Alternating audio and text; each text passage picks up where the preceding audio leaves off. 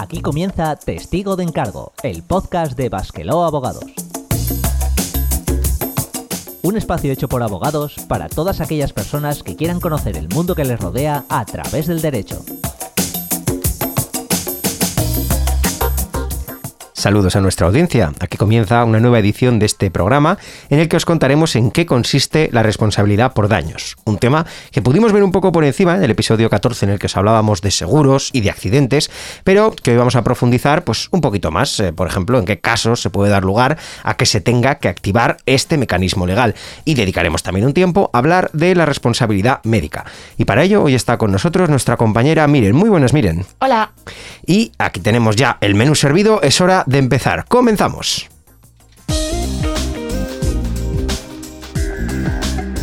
Este podcast está producido por Basqueló Abogados en colaboración con la asociación Eusconet y se distribuye bajo una licencia Creative Commons Atribución No Comercial 4.0 Internacional. Se permite copiar, distribuir y hacer obras derivadas sin un propósito comercial, siempre que se cite al autor. Ninguno de los contenidos de este programa debe ser tomado como una consulta o asesoramiento legal vinculante, ni como un servicio prestado. Toda la información sobre nuestras condiciones legales se encuentra disponible en nuestra página web www.basquelo.com.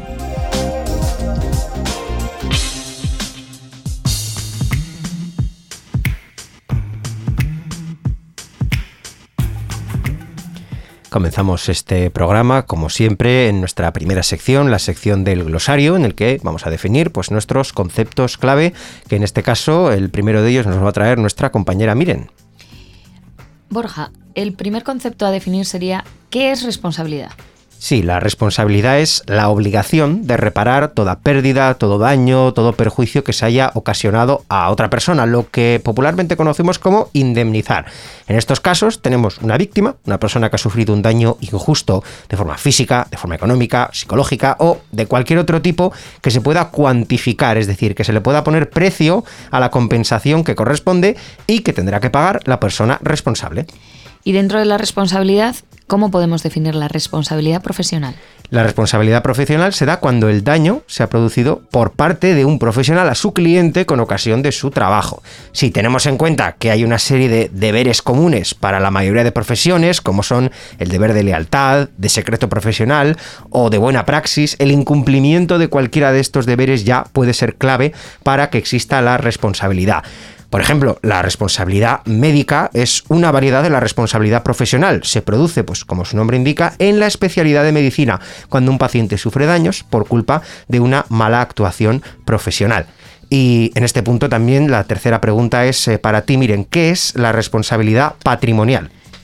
Pues la responsabilidad patrimonial se da cuando es el Estado el que ha provocado un daño. Eh, aunque lo haya hecho con una actuación normal, como si es anormal, y nos tiene que indemnizar, salvo que ese daño se haya producido por una fuerza mayor, por el caso fortuito o por un riesgo derivado de lo que llamamos estado de la ciencia o de la técnica. ¿qué, qué es eso del estado de la ciencia? Pues el estado de la ciencia es la situación actual en la que se encuentra la ciencia, la técnica o la tecnología. Por ejemplo, Imaginemos que en el año 2020 eh, la administración nos provoca un daño, por ejemplo, eh, Osakidecha nos provoca un daño porque aplica una técnica eh, en el tratamiento contra el cáncer y que tres años más tarde le queremos reclamar que se produjo un daño derivado de esta aplicación. Pero es que en el año 2020 la técnica que nos aplicó era la más avanzada, la que parecía correcta. En el caso de los tratamientos médicos, la tecnología avanza constantemente, casi mes a mes, de tal forma que si se ha aplicado lo que parecía lo tecnológicamente más avanzado, hay que tenerlo en cuenta a la hora de baremar esta responsabilidad. perfectamente dicho. Pues nada, hechas estas tres definiciones, vamos a pasar a nuestra siguiente sección. Si te gusta nuestro programa, suscríbete y recibe puntualmente nuestros nuevos episodios en Spotify, Evox, Apple Podcasts, YouTube o Google Podcasts.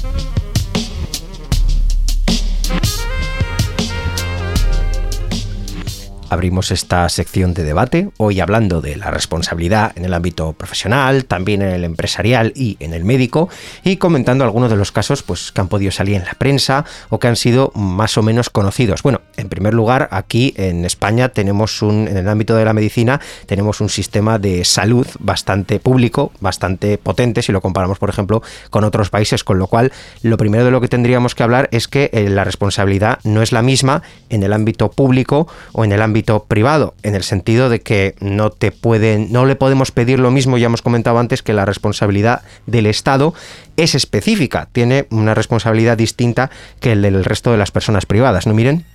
Sí, efectivamente. Cuando nosotros hemos sufrido un daño porque esa responsabilidad proviene de un tratamiento que ha sido privado, por ejemplo, cuando nos ponen un implante, cuando nos ponen alguna prótesis mamaria, estamos ante una medicina, digamos, privada. Sin embargo, si yo he acudido al médico, por ejemplo, en urgencias, porque yo he tenido alguna lesión, por ejemplo, alguna traumatología, y a mí me operan, pues por ejemplo, una fisura o, algún tipo de, lesión traumatológica y no está correctamente reparada, entonces ahí ese daño ya proviene de un tratamiento de medicina, por así decir, pública. Claro, aquí también estaríamos hablando de dos conceptos que se utilizan normalmente en medicina, que es tener obligación de medios y obligación de resultado. Es decir, que no en todos los casos, si me han hecho algo mal, voy a tener yo algo que reclamar, ¿verdad? Efectivamente, muy unido al estado de la ciencia, pero también al, contenido de la praxis. Es decir, cuando nosotros firmamos un consentimiento informado antes de un tratamiento, lo que estamos declarando es que nosotros sabemos que existe un riesgo, normalmente mínimo, pero que ese riesgo es inasumible por ningún profesional médico. Por ejemplo, en una operación de amígdalas es bastante habitual que se toquen algunos nervios que pueden provocar la pérdida parcial de habla o algún alguna pérdida de la fascia de, alguno de los, laterales de la cara. Eso es asumible, es decir, ningún profesional médico puede asegurar al 100% que eso no llega a tocarse. De tal forma que no podemos asegurar al 100% el resultado que has dicho, el, consentimiento informado juega aquí un papel importante. Recordemos que antes de entrar a un, tratamiento, a que nos hagan, por ejemplo, operaciones de cierta envergadura, por ley se nos tiene que explicar en qué va a consistir esa operación y hasta cierto punto estamos dispuestos a asumir ese riesgo. Claro, caso diferente de, una operación de amígdalas o una operación necesaria, yo que sé, me, tienen que extirpar algún tipo de órgano por, por salvarme la vida, ¿no? O por, o por digamos que, eh, curarme alguna enfermedad, cuando ya la operación se hace por estética o por motivos, digamos, de, no, no necesariamente de salud, la cosa es distinta, ¿verdad? Claro, cuando estamos ante una operación que es de riesgo de vida, se plantean varios supuestos. Uno, si el paciente es capaz de consentir con su voluntad. Imaginemos el siguiente supuesto. Mm, me están haciendo un tratamiento y a partir de un tratamiento se descubre que tengo algún tipo de fallo renal y que es necesario estirpar el, riñón o, el colon y me lo explican y me dicen que a partir de ahí pues voy a tener una, vida que, va a tener pues eh, otra, otra derivación. Y yo ahí consiento. Pero otra cosa es que estando yo inconsciente, por ejemplo, porque acabo de tener un accidente, se tenga que preguntar a mis familiares o a la persona que consentiría en mi lugar sobre esa decisión. Eso cambia mucho y tiene mucho que ver con las decisiones del paciente, donde Euskadi de hecho fue pionero en esta toma de decisiones y donde hasta tenemos un registro sobre qué ocurre cuando alguien tiene que tomar esa decisión sobre nuestra vida. Sin embargo, cuando estamos ante algo que puede ser estético, como la implantación de prótesis, tratamientos de lifting, tratamientos incluso de lifting de pestañas, que se están haciendo ahora mucho, tratamientos, por ejemplo, de reducción de, estómago, implantes dentales, la responsabilidad eh, y el consentimiento cambia, porque ahí ya no hay una cuestión en cuanto a decisiones de riesgo de eh, vida o muerte, sino a buscar el mejor, el mejor resultado posible. Y ya no hablemos los casos en los cuales, por ejemplo, decidimos para curarnos enfermedades habituales, ¿no? Que todo el mundo sufriría, decidimos acudir a tratamientos alternativos, es decir, tratamientos que no están precisamente contemplados eh, oficialmente por nuestro sistema público cuando decidimos, pues eso, acudir a profesionales que tienen, digamos, una dudosa reputación. Luego, lo que puede ocurrir es que tengamos problemas, no ya de resultado médico, sino de resultado económico, de vete tú a saber cómo puedes reclamar luego en caso de que pase algo malo.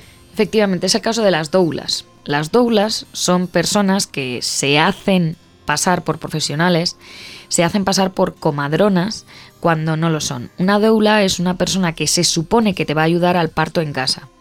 Ningún profesional médico, ningún profesional médico recomienda a día de hoy el parto en casa, salvo que estemos en una casa que tenga todos los medios médicos y profesionales y tecnológicos que tendría un hospital.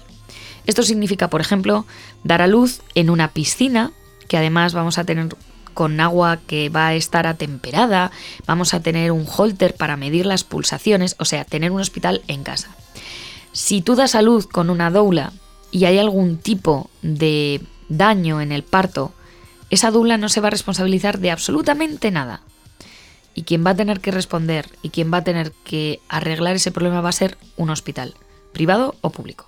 Has contado ese caso concreto, pero también podemos mencionar otros casos que han sido polémicos estos últimos años, como el tema de la homeopatía o la curación por determinados sistemas, o incluso sin, sin llegar al caso, eh, clínicas que presentan una apariencia ¿no? total de, legalidad, con publicidad, con marcas, eh, por ejemplo, en el ámbito dental, que la verdad es que se ha hecho toda una moda el tema de la implantología y el tratamiento dental low cost con ciertas clínicas o, franquicias o no franquicias con marcas importantes que también han, han decaído. Y claro, claro, cuando eso ocurre, también cómo reclamamos esos tratamientos, eh, tenemos que recurrir a autoridades de consumo y muchas veces ni con esas.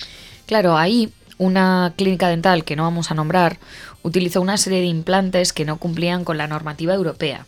Eh, de tal forma que en este caso, más que ante una responsabilidad médica, estamos quizás ante una responsabilidad de consumidores y usuarios.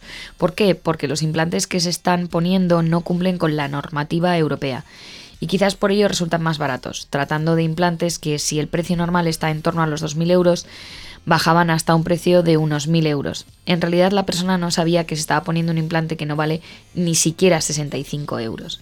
De tal forma que está pagando, vamos, que te sale más rentable ponerte un trozo de plastilina.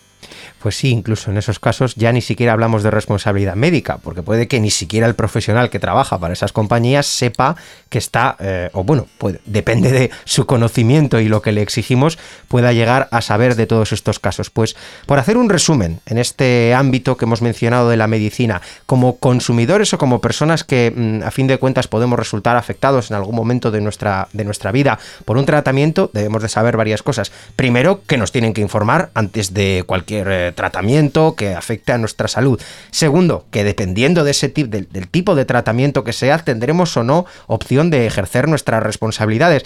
Aunque el contrato diga una cosa, que hay veces que los contratos, como siempre, intentan escaquear y, casi no decir que no nos hacemos responsables si te mueres, pero en según qué casos, pues puedes leer las condiciones antes de una operación y decir, la clínica no se hace responsable, ta, ta, ta, ta, ta, ta, y algunas cosas sí serán legalmente correctas, pero otras no tanto. Y es que en el ámbito de la medicina estética se pueden pedir, digamos, como regla general, bastantes más cosas que en el ámbito de la medicina asistencial y, ya mucho más aún si nos vamos al ámbito de la medicina pública donde pleitear contra el Estado por una indemnización es eh, poco menos que un vía crucis, ¿verdad, Miren?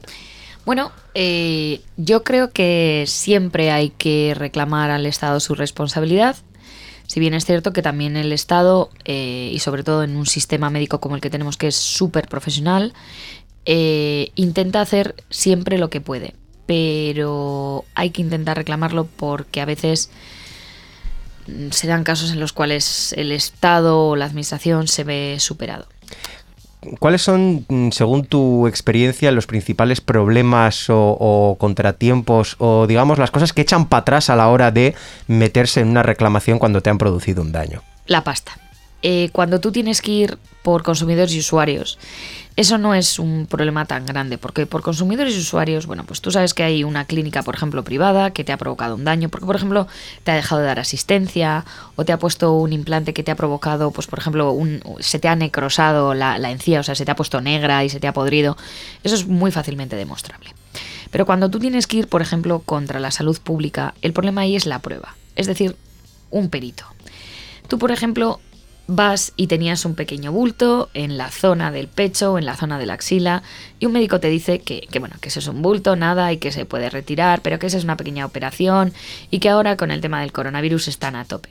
Vas cuatro meses después y te dicen lo mismo. Y al cabo de ocho meses resulta que ese bulto es un tumor que se ha metastasiado hacia la zona de la axila y que provoca la extracción de la mama.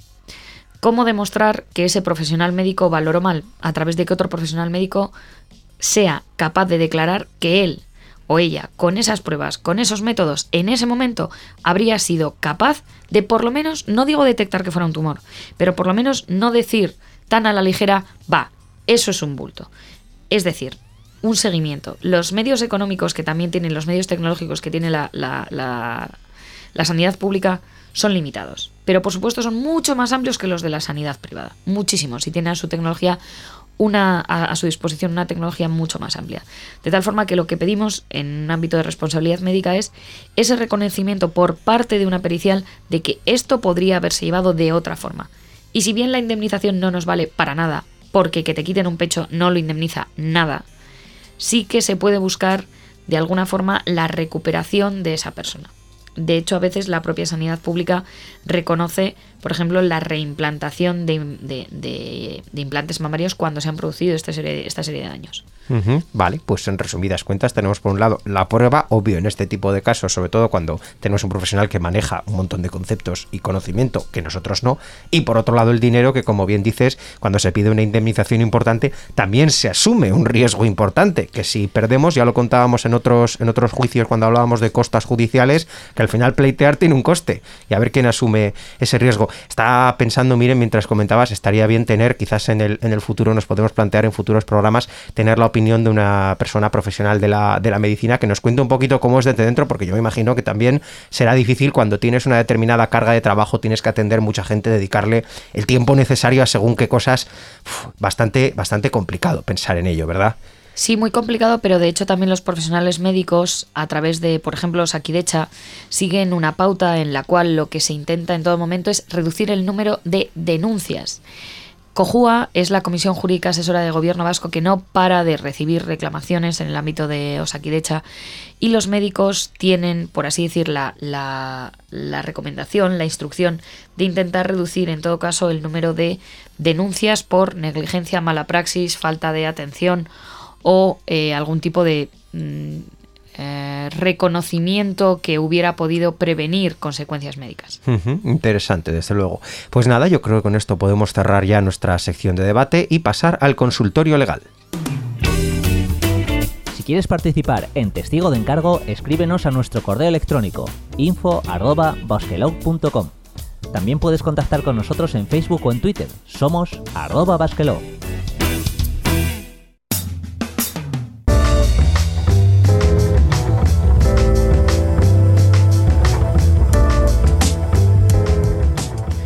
Continuamos aquí en Testigo de Encargo. Llega el momento del consultorio legal. Eh, normalmente dedicamos esta sección, ya sabéis, a responder aquellas preguntas que nos habéis mandado.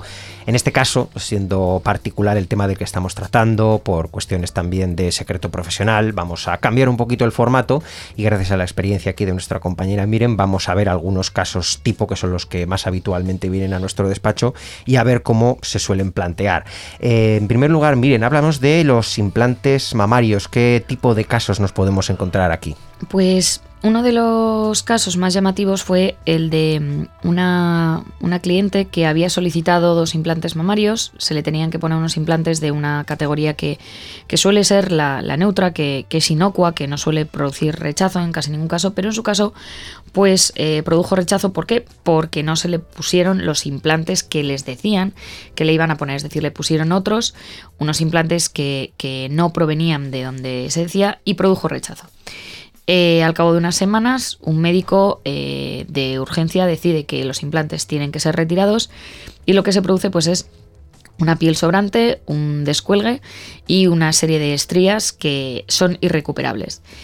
Cuando esta paciente eh, empieza a recuperar un poco después del trauma, dice que quiere ponerse unos implantes correctos, pero el médico indica que en este caso ya no se pueden imponer, ya no se pueden poner implantes mamarios, de tal forma que hemos pasado de tener una, unas mamas con las que la paciente no estaba contenta, pero eran sanas, a pasar a tener unas mamas completamente estriadas, eh, dañadas y que encima no se pueden reponer. En este caso lo que se producía no era tanto una responsabilidad médica, sino por el implante eh, instalado. O sea, no había una mala praxis en cuanto a que algo se hubiera hecho mal en cuanto a la tecnología o técnica aplicada, sino era el producto. De hecho, puede que incluso el médico que se las implantó desconociera que se le estaba poniendo un implante que no era el correcto. Lo que comentábamos antes, ¿no? Que a veces se pueden producir este tipo de daños por, por razón de que la empresa elige mal o, bueno, queriendo sin querer, normalmente queriendo, el producto. Vamos a hablar también de supuestos en los que se producen daños en la visión o en los ojos. ¿De qué puede venir esto? Miren. Pues por ejemplo, eh, hubo un, paciente que eh, un médico le indicó que tenía que ser tratado de cataratas y bueno, cuando tenemos una catarata, es el propio nombre catarata lo dice, es como si tuviéramos una especie de catarata de agua pasando constantemente por los ojos. Una operación de cataratas sirve, en teoría, para mejorar la visión. Y sin embargo, este paciente, cuando se va recuperando, le comunica a su hijo que cada vez está teniendo menos visión y que empieza a ver una pantalla negra. Eh, su hijo le acompaña al médico y el médico dice que es cuestión de tiempo que se recupere. Pasan tres meses y el paciente pierde completamente la visión de un ojo. Perdiendo la visión de un ojo, el médico dice que pueden ser cuestiones de la operación de cataratas. No, no es correcto. Es que en este caso, y si se pudo probar, esa operación de cataratas estaba completamente desaconsejada para este paciente, dado que tenía enfermedades derivadas de glucosa y que afectaban también a la vista. Es decir, no se le tenía que haber operado de cataratas, sino utilizar pues quizás implantología o algo distinto. Quizás un error aquí por no utilizar el historial médico correctamente por parte del profesional. Vale. Y tenemos también un tema bastante particular que es el tema de los chalecos que específicamente se utilizan por algunos eh, gimnasios o profesionales de tema deportivo y así. Eso es, es, una estupidez. Eh, son unos chalecos eh, con pulsos electromagnéticos que se supone ayudan al desarrollo muscular ni está demostrado por la técnica, ni por la tecnología, ni por absolutamente nadie. Una clienta probó este chaleco de forma provisional durante 20 minutos y fue probado por una persona que había recibido un curso de menos de dos horas. Cuando esta paciente llega a casa tremendamente cansada, empieza a notar dolores en la espalda y empieza a notar que tiene mm, calambres. Acude al médico, le hacen una serie de análisis y le indican que eh, los valores de enzimas que tenía su riñón eran 80 veces por encima de lo que debía tener, hasta tal punto que pierde la función renal de un riñón completo. Estos chalecos no se deben utilizar en ningún caso y sin embargo se siguen utilizando en muchos gimnasios. ¿Por qué? Pues porque los grandes profesionales eh, deportistas los utilizan con profesionales médicos. Entonces, si un profesional médico lo, revisa, lo, lo supervisa, correcto. Pero esto, por ejemplo, también es una responsabilidad de consumidores y usuarios. El médico que en este caso le reconoció a la paciente lo que le había pasado no tiene ninguna responsabilidad. Claro, hablamos algunas veces de hacernos un chequeo, un reconocimiento médico previo al, ejercicio deportivo. Normalmente si no nos lo hacemos, raro sería que nos pasase algo porque tendríamos que estar en unas condiciones como muy, muy insanas para que con la práctica deportiva, aunque ya hay quien con las modas estas de los gimnasios todo en un día o el running, se, llevan a, a, dar algunas lesiones, solo que no tan graves. O el CrossFit. También, también. Pues bueno, en todo caso, cuidemos de nuestra salud también haciendo, si podemos, esos chequeos. Recordad que para la siguiente ocasión podéis volvernos a hacer llegar nuestras vuestras dudas y preguntas usando nuestro email, nuestro formulario web o escribiendo a nuestras redes sociales.